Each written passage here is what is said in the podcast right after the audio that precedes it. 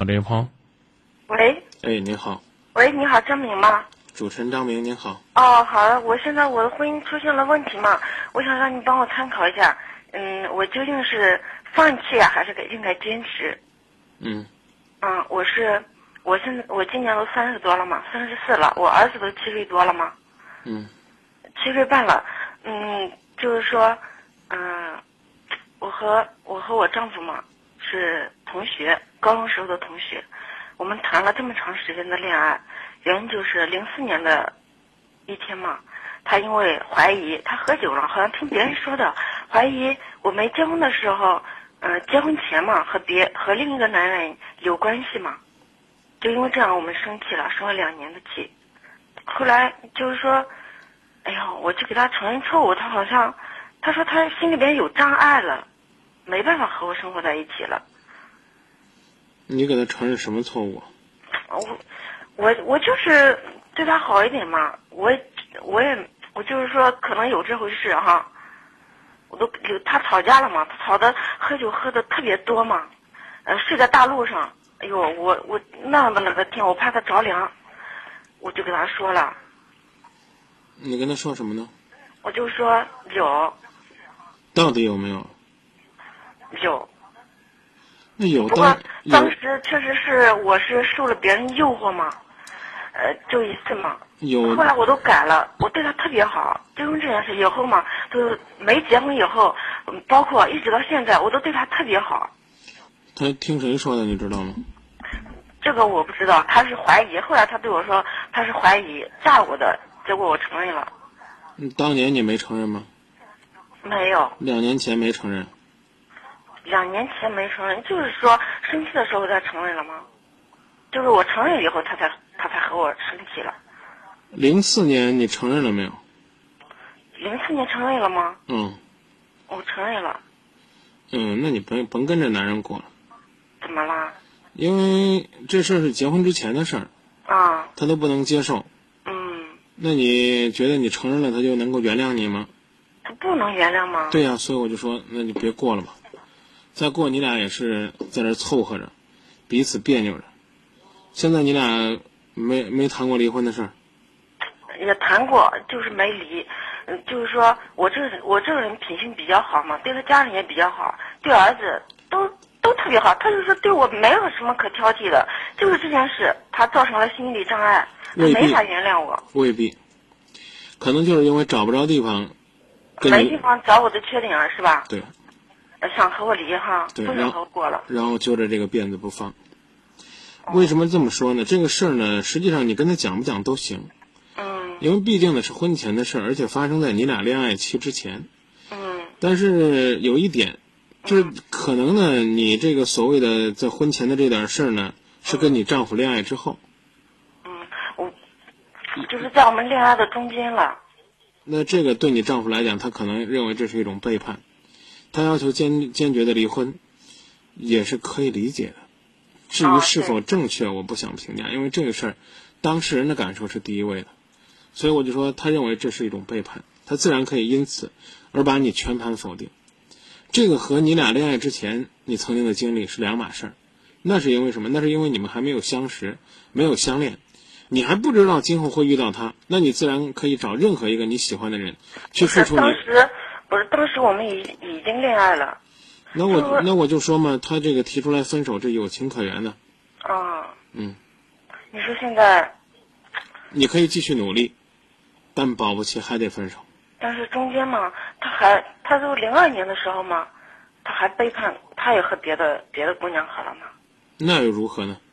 你觉得这事儿可以扯平吗？你扎我一刀，我扎你一刀，法律就不追究你们的责任了？我现在说不清楚，我就离婚嘛，家里边他他家里边人都不同意，我家人也不同意。但是他只要同意，你们这婚就非离不可，明白吧？我刚说了，你可以努力。我们两个是长期不在一个一个地方工作的，比较远。我去看他的时候，他都他很他骂我。他不让我去看，那就让我滚，那就更没希望。因为当他心里边有了这样一个疙瘩的时候，你们两个不在一起，嗯，他那个大脑细胞会非常活跃的想象，你在没有他的日子里边在做着什么事儿？嗯，我觉得我不太放心他，他为他那他凭什么要放心你呢？他的父母二十四小时盯着你吗？二十四小时盯着就一定代表这个他要对你放心吗？这个事儿啊，我刚刚跟你讲了，就是说这个你可以去努力。你问我从哪些方面努力？孝敬父母，好好工作，带好孩子，注意跟其他男同志交往的分寸，这就行了。但是努力有没有结果？我还是那句话，我不能预见，不可能去猜得出来。你只能去做，去做这件事儿，对你来讲没损失啊。你并不是说你这个这样做了，最后他又跟你离婚了，你就赔了，不是这么回事儿。我没有，你正作作为一个普普通通的人，你也应该孝敬公婆，这个爱护孩子，应该兢兢业业的工作。你把这做好就行了。他能够理解，那他就理解；他理解不了你，那没办法。谁让当年的的确确就有这么一件事呢？有些污点可能是一辈子都洗刷不了的，但是你不要忽略你刚刚跟我补充那个事实。他在你之后，他也用外遇的方式，某种意义上报复了你。指不定是他现在想跟你离婚，他找不着借口，就如同你所言，鸡蛋里边挑骨头。人说那叫什么没窟窿饭蛆了，然后就找你这事儿，揪着非逼着你跟你离婚。最后呢，什么时候父母问起来了，他还不落个自己移情别恋，不落个自己在外边找了其他的女人，他可以堂而皇之的说，因为他出轨，所以我作为男人无法忍受，我怎么能够容忍他给我戴过绿帽子呢？这事儿我一定要跟他分手。最后你反而成了这个罪魁祸首了。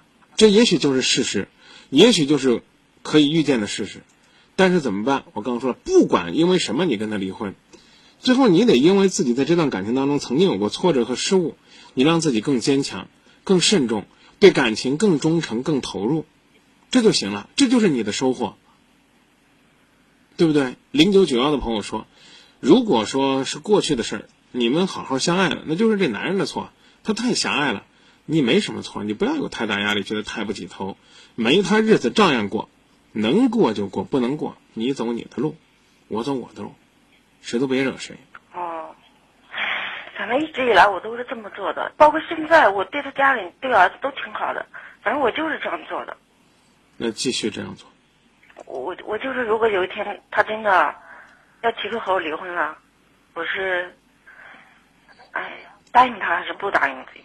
你依然可以不同意，不同意和他离婚是吧？对你依然可以不同意。我们现在已经分居两年了。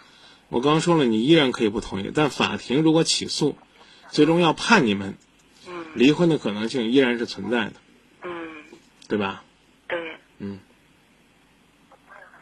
嗯，那现在就是我自己好好做哈。对如果他提出来了，真的判了，那也没办法的，是不是？对，哦，说再见。好了，啊再见，谢谢你啊。但是一定要记得，曾经错过不代表要错一辈子，这个包袱不要永远的背着，要重新考虑，找回自我，好好过日子，好吧？好的，再见，好的，谢谢你啊。不客气。嗯，谢谢。如果你决定将这段感情结束，又何必管我在不在乎？如果我的存在只是增加你的痛苦，为何你不对我说清楚？莫非我早该知道我将要孤独，在我们相识的最初？你走你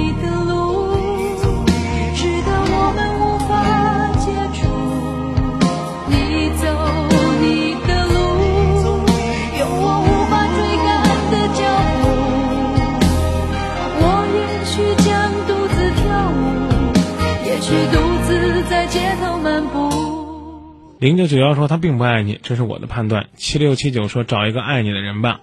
四六二八说我已经知道了，无论他怎么努力，也无法找回曾经的日子。五六八八说离婚吧，不离婚以后不会有好日子的。四九七九说也许你是一个好女人，但生活就是这样，即使有的时候能留住人，但是未必能留住他的心。